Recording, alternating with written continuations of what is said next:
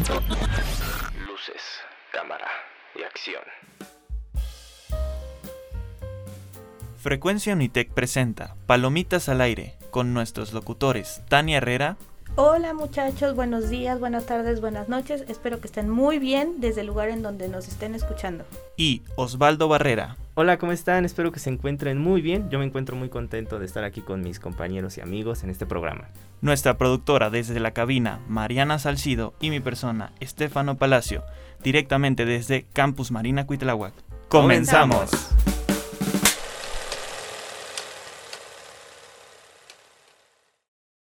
Palomitas al aire en su segundo episodio presenta un especial mágico, empezando por Serendipia Cinematográfica con Osvaldo Barrera. Gracias, amigo.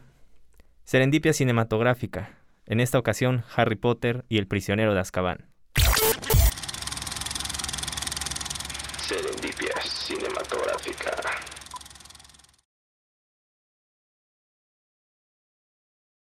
Los 13 años arquetípicamente también marcan emocionalmente ese momento donde los niños empiezan a darse cuenta que ese, ese miedo que tú tienes, ese monstruo, no está detrás del closet, el coco no está detrás del, cl- del closet, no está bajo de la cama, está, dentro de ti.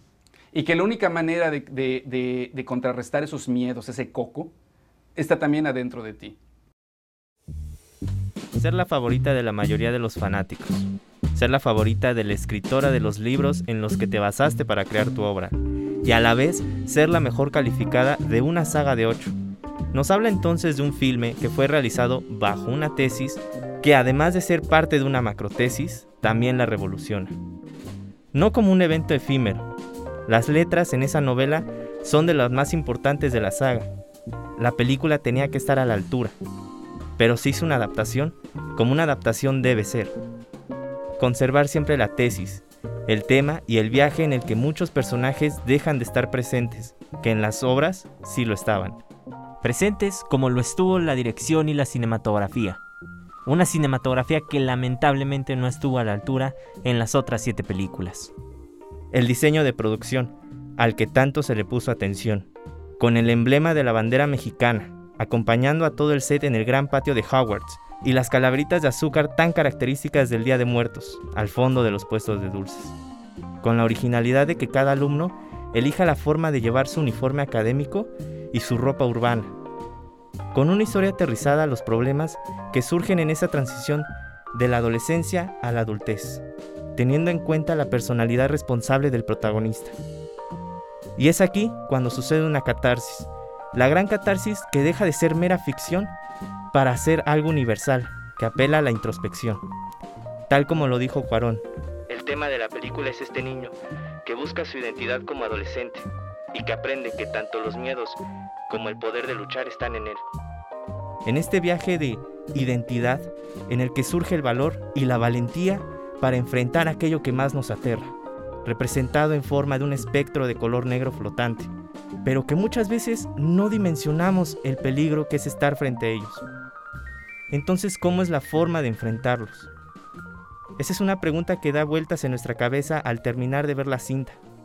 Quizá las conclusiones no las tenemos que sacar nosotros.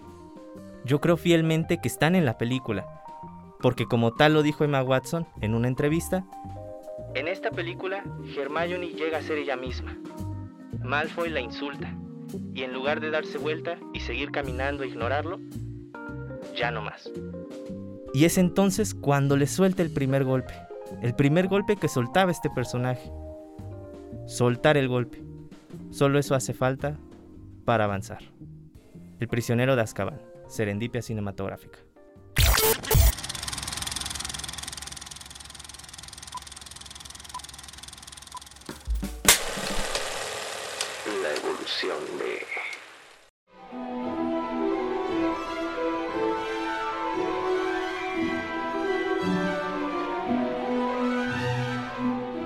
Ahora vamos con la sección de evolución de las películas de Harry Potter basada en los libros de J.K. Rowling, empezando por La Piedra Filosofal, que aquí nuestro compañero Osvaldo nos tiene los datos Es que, referentes. es que está cañón, amigo. Mira, Sí. Tania tiene una súper eh, curiosidad por ahí. Pero esta, estas primeras dos películas, eh, La Piedra Filosofal y Sí, La sí, Cámara. Secreta, fueron dirigidas por Chris Columbus, que es un director que ha trabajado con, con niños en otras películas anteriores Sí, sí, y que precisamente por esa habilidad pues lo trajeron acá, porque estas dos películas representan la infancia de la Sí. vida de estos sí, personajes. de Sí. Harry Potter. de Y qué tarea tan difícil, porque tienes que hacer cast para firmar para todas las películas. Sí. Entonces encontrar a los actores indicados, A los es- actores perfectos. híjole, a los actores perfectos, eso fue una proeza de Chris Columbus, además de materializar el mundo en, en imagen, en movimiento, ¿no? Sí. Tania, qué curiosidades. Ah, yo tengo una curiosidad. Am, yo la verdad no lo sabía. Es una curiosidad nueva para mí. Pero Steven Spielberg eh, fue considerado para dirigir La Piedra Filosofal. Fue el primero realmente que le ofrecieron el trabajo, pero pues por cuestiones de trabajo no pudo hacerlo. A mí realmente me hubiera gustado verlo. Quizá no en la primera, pero sí en alguna mm, película de la saga. Sí, Sí, yo creo que a todos nos cañón. hubiera gustado. Pues continuamos con La Cámara de los Secretos, que es una de las películas donde se desarrolla mucho más el villano principal. ¿Qué tienes para decirnos, Osvaldo? Pues que aquí eh, algo que hace muy bien estas dos, o más bien estas tres películas, es sentar la base de los villanos que van a causarle problemas a nuestros personajes protagonistas a partir de la cuarta película. En estas tres primeras, básicamente es como el, el mostrar todo este mundo, todos estos villanos Sí. y de Sí. qué manera lo hicieron, ¿no? En la primera pues es... es eh, bueno, es, en sí Es el siempre tumor, es, es un es Voldemort, ¿no? Pero en la segunda es, es Tom Riddle como tal Sí, a través de este libro, Ya es ¿no? la Sí. infancia, la evolución, ¿no? Como la primera vez en que este se acercó a las artes oscuras exactamente. Exacto. y, Y que- decidió, Y decidió, su nombre. irse, exactamente. Exacto, y que- irse por las artes oscuras. Y que además en, en el, en el guion de, de estas tres, cuatro películas estuvo Steve Kloves, por eso se siente tan condensada la historia, tan Sí. bien escrita, que todo tiene coherencia. Ya hablaremos a partir de la, de la quinta película, que a lo mejor eso se puede llegar a, a caer si no fuera por J.K. Rowling. Aparte, em, siento yo que al ser del mismo director, tanto la primera como la segunda, nos da una entrada realmente a lo que vamos a ver en las futuras Sí. este, películas. Exacto. Sí, como todo, le faltaron muchas partes de los libros que a lo mejor fueron esenciales, pero lo que nos enseñaron nos dio una muy buena entrada al mundo de Harry Potter. Así es, y continuamos con la tercera película que nos da el pie enteramente al mundo de Harry Potter. ¿Qué significa? Los peligros que se acercan, que este sería el prisionero de Azkaban, donde sabemos un poco más sobre la familia de Harry. ¿Qué tienes para contarnos, Osvaldo? Que precisamente como lo dije en la sección anterior, esta es dirigida por Alfonso Cuarón. Fue elegido precisamente por la película de la princesita. J.K. Rowling alzó la mano cuando Chris Columbus dijo yo no quiero hacer la tercera. Entonces J.K. Rowling dijo, ¿qué creen? Acabo de ver la película de la princesita. Este director me- mexicano también ha trabajado con, con esta niña en esta película. Entonces habría que llamarlo. Y entonces acepta y se le encomienda una tarea muy difícil porque a Sí. partir de esta película es cuando todo este color, esta eh, infancia, esta, eh, esta palabra Eh, eh, se marchita. inocencia, De inoc- Sí. ajá, inocencia de los niños se termina yendo al caño Sí, porque aquí se- ya es la Sí, adolescencia. ya estamos Sí, viendo cómo, cómo nuestros personajes entran a la adolescencia. O sea, en, en sí, nuestros personajes están teniendo 13 años apenas. Una etapa en la que descubres todo, ¿no? No solamente como, no sé, como ficción, sino es una etapa muy difícil. Sí, tienen, es, es una de las películas donde uno entiende, eh, entra más a conciencia lo que significa este mundo de la magia, que no es tan colorida como nos muestran las primeras películas. Exacto, Y- y, que además nos muestran por primera vez a los dementores que realmente Sí. dan miedo. Sí, sí, sí. Favorita, yo creo, de la gran mayoría. mayoría de los fanáticos, Sí, sí, sí. Por tanto, supuesto. Y, de, y de la escritora, tanto que se le ofrecieron a Alfonso Cuarón dirigir las demás películas. Así es. no pudo aceptarlo. Como curiosidad, eh, él, él menciona, yo tengo un amigo que es Guillermo del Toro, entonces tal vez él pueda participar Aceptar. en estas películas y tampoco puede porque estaba haciendo el laberinto del fauno para ese entonces. Y continuamos con la cuarta película, que si no más me equivoco es El Cáliz del Fuego, donde es una de las más o menos amadas y odiadas, porque esta es una donde recorta más hechos históricos dentro del libro. Sí. ¿Qué opinas de esto, Osvaldo? Eh, aquí yo creo que eh, lo interesante de esta película es ver cómo a partir de que el mundo ya está formado en las otras tres, ya están formados los villanos, ya sabemos a qué va toda esta historia, por primera vez nos presenta el aspecto de Voldemort como lo íbamos a ver en las demás, cosa Sí. que también iba a estar muy difícil porque llega otro director que es Mike Newell y que además no va a continuar, a él sí no va a continuar. No. Sí, un dato curioso sobre el aspecto de Voldemort es que no querían hacerlo como de los libros porque los libros tienen escamas, tienen una piel de serpiente, querían hacerlo un poco más amigable, sin embargo terminó siendo bastante aterrador.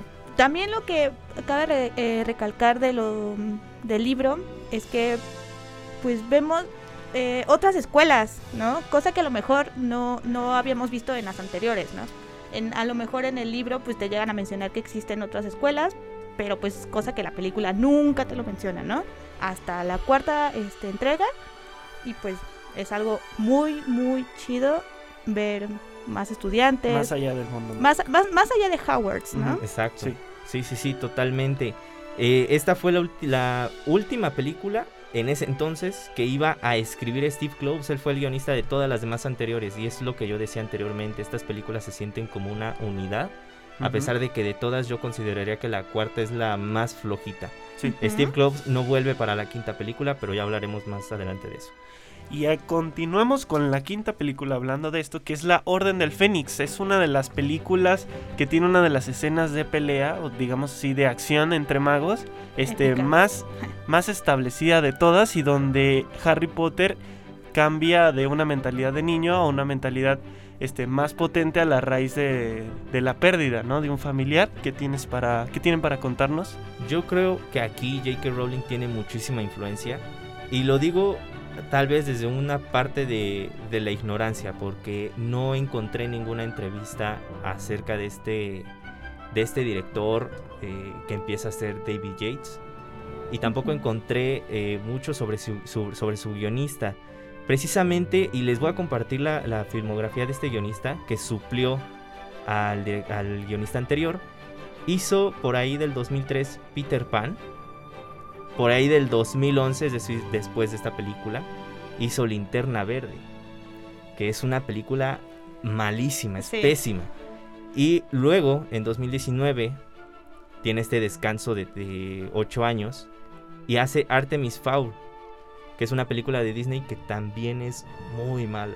Sí. ¿Por qué digo que tiene mucha influencia? Porque a pesar de su carrera, la película Es, es llega buena. a ser buena y tiene un gran villano como Sí, lo claro. es la profesora Es que- Umbridge. Sí, Sí, con lo que tenían en ese libro era muy difícil hacerla mala.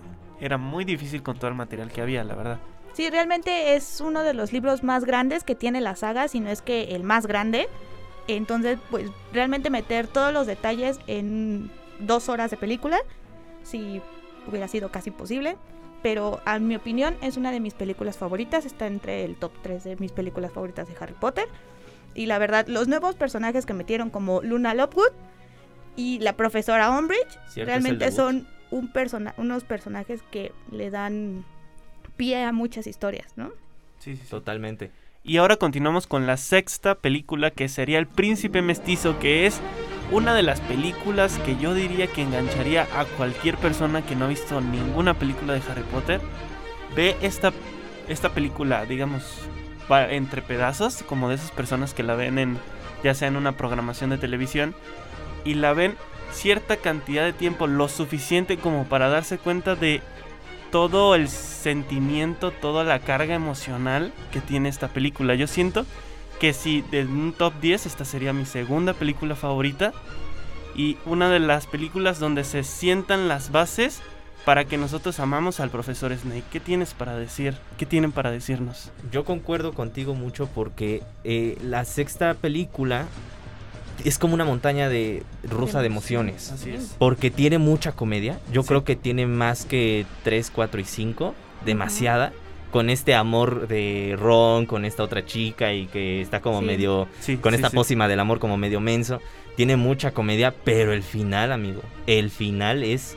Híjole, Le son dos notas abajo. Cualquiera, sí. O sea, yo lo veo en el aspecto, no hemos hablado de este personaje, que es un personaje crucial en la vida de, de nuestro trío de oro, que es Draco Malfoy. Aquí lo vemos como, como de ser una persona que a lo mejor sí era bully, pero nunca fue realmente malo. Y aquí vemos cómo lo obligan a ser malo, ¿no?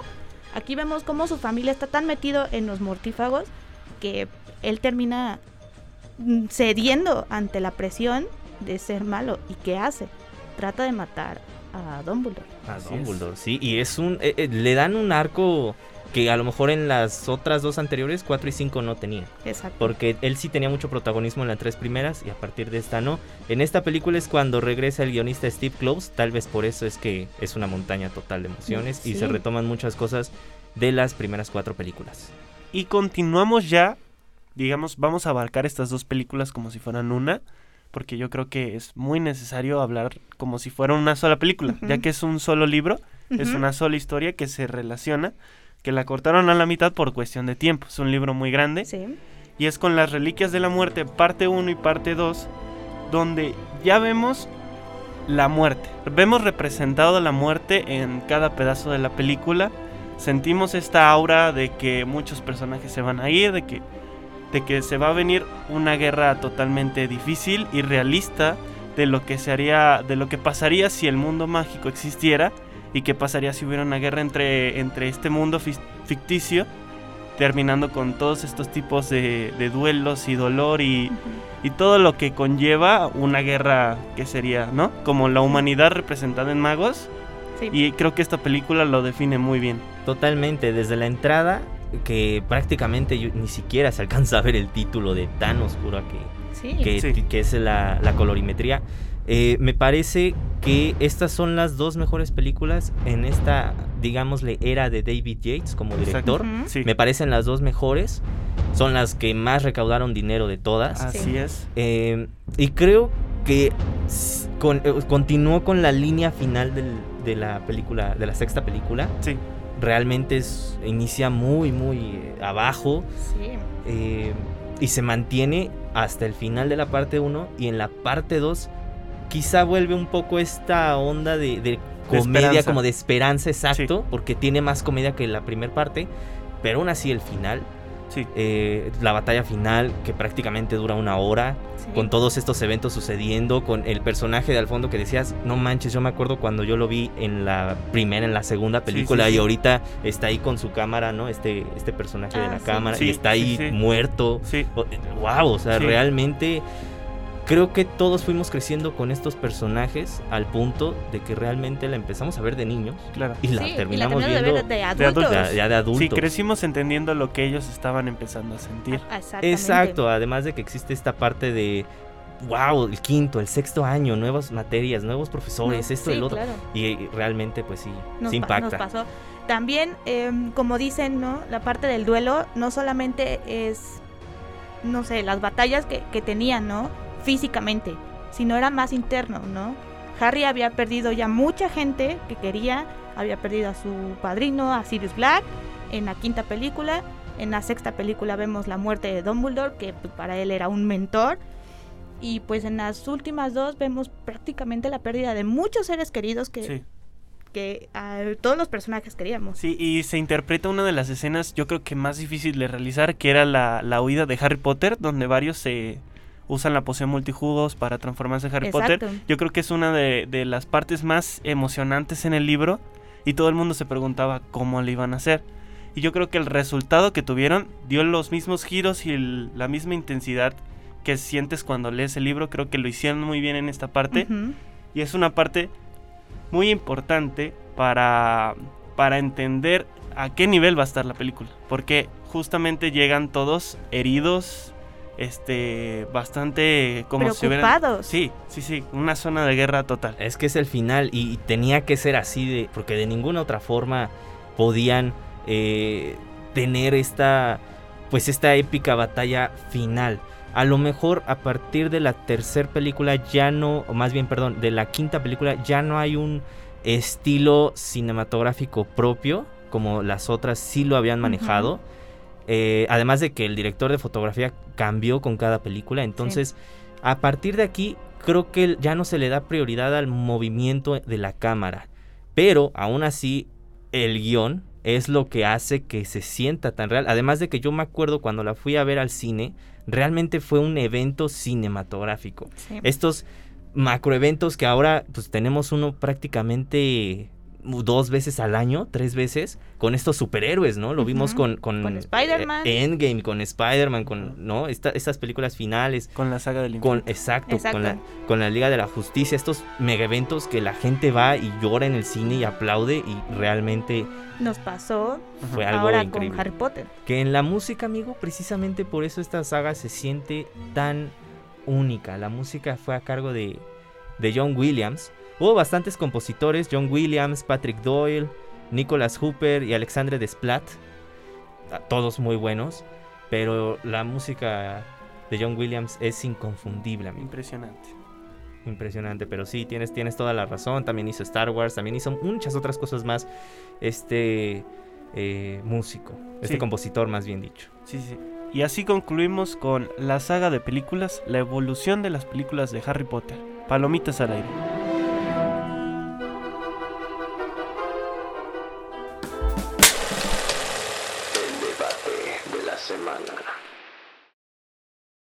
Ahora vamos con la sección de Palomitas al aire, el debate. Las películas de criaturas mágicas y cómo encontrarlas. Los crímenes de Grindelwald son buenas, son malas. ¿Qué opinan, amigos?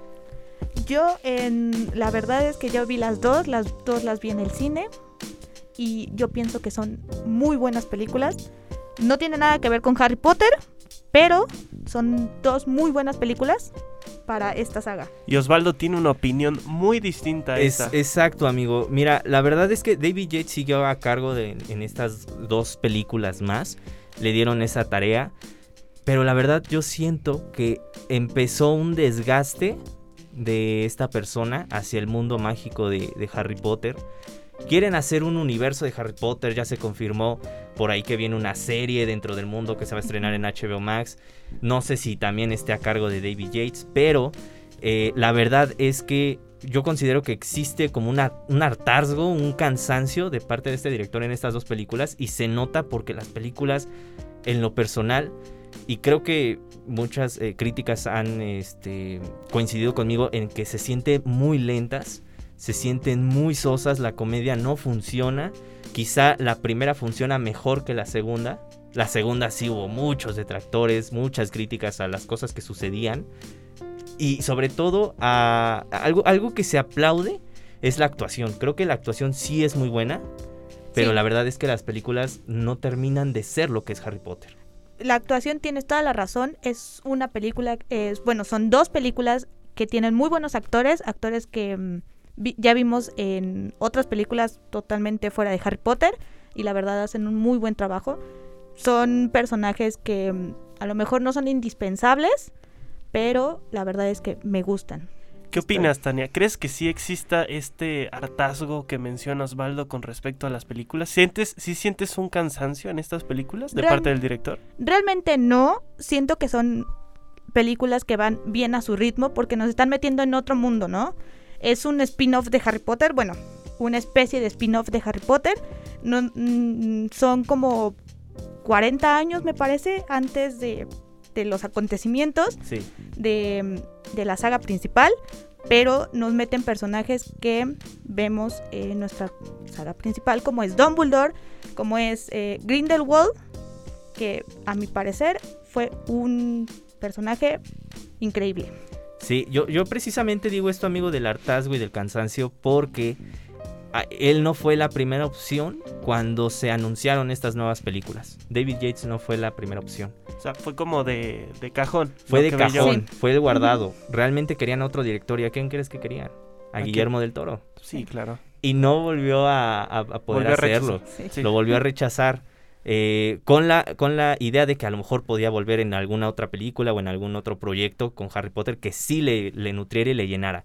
Pero realmente yo siento que precisamente lo está haciendo más por encargo y por dinero que por otra cosa.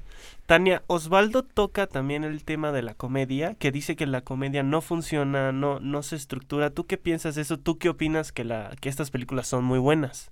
Yo estoy realmente en esa parte un 50-50, ¿no? Porque sí hay a lo mejor ciertas partes de comedia que no van acorde al momento y hay otras que dicen, ok, me gusta, la metieron en un momento exacto, pero sí, como dices, hay partes en las que no debería de tener parte comedia, ¿no?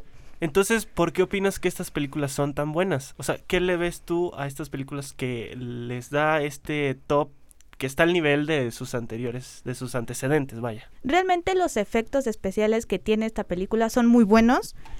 Tiene un buen guion, a lo mejor tiene un poco de fallas, pero siento que tiene un buen guion. A mí en lo personal, el que me hayan metido más criaturas mágicas que en las en la saga principal, a mí me encantó porque conocimos eh, criaturas que nunca habíamos visto y que obviamente son no indispensables, pero viven en el mundo mágico, ¿no? En este, en este debate con estas ideas contrarias que, que tengo con Tania sobre estas películas, concuerdo mucho en lo de las criaturas mágicas, la verdad es que son preciosas y híjole, el diseño de, esta, de estas películas son increíbles. Además el concepto este del... eh, tal vez me equivoque, Obscurus o... Ajá, sí, el sí. Obscurus, ¿no?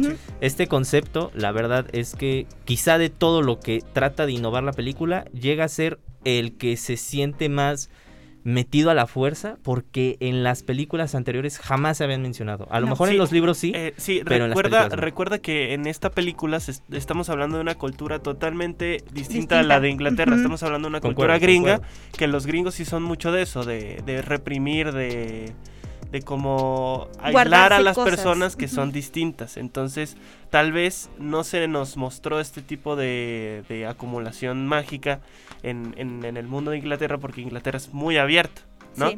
Entonces, ¿qué opinan ustedes dos? Entonces, ¿estas películas son buenas nada más y nada menos para fans de Harry Potter? ¿O estas películas genuinamente tienen un lado cinematográfico bueno? Ok, yo siento que, por supuesto, puedes ver, uno, puedes ver la película o la, la, la duología sin ver Harry Potter, ¿no? No te pierdes de nada si no ves Harry Potter y no te pierdes de nada si no ves Animales Fantásticos, ¿no? Pero siento yo que sí es una película que a lo mejor a ciertos fans les puede gustar y a personas que nunca han visto Harry Potter también les pueden gustar por el hecho de las criaturas, ¿no? Más que nada, no tanto por la historia, sino a lo mejor por el hecho de las criaturas yo siento que sí es un, una película que puede llegar a gustar. Osvaldo. Yo creo, amigo, que eh, sí, con- concuerdo mucho con, con lo que dice Tania. Creo que están más enfocadas al público que ya es fanático, que ha seguido todas las películas, a la- que a los que, que a los que no. Y creo que eso se ve reflejado en la taquilla, amigo. Sí, sí, sí, sí. Bueno, en resumen, digamos, este, ya para concluir este, este tema, ¿son buenas o no? ¿Entran o no entran? Yo considero que, bueno, esa parte ya vendría siendo subjetivo. Yo no las disfruto y no creo que sean buenas películas como las, las, eh, las de la saga original. Eh, pero eh, creo que pueden mejorar. Y ojalá, ahora que ya no está Johnny Depp, que está Matt Sí. Mikkelsen, no digo que la actuación haya sido mala, no, pero este creo que le puede dar otro aire este Sí. actor a, a la saga, Sí. que no le dio en la película de los crímenes de Grindelwald, Johnny Depp, ¿no? Pero creo que pueden mejorar, amigo, y espero que lo sean porque todos amamos este mundo. Sí. Yo también, la verdad, espero que sí lleguen a mejorar porque, como dices, en la segunda película, en la de los crímenes de Grindelwald, dejaron muchos huecos abiertos que espero que a mí como fan de Harry Potter y como fan de Animales Fantásticos me logren resolver ahora con este nuevo ac- actor, que la verdad, en mi opinión, es muy buen actor, pero yo entiendo la- el, el disgusto de muchos fans, ¿no? Por Johnny Depp. Y así concluimos nuestra sección de debate de Palomitas al Aire y así concluimos nuestro segundo episodio también. Venga, Espero que les haya gustado, que se hayan entretenido y nos vemos en la próxima entrega. Recuerden miércoles a las 5, todos los tiempos en Frecuencia Unitec.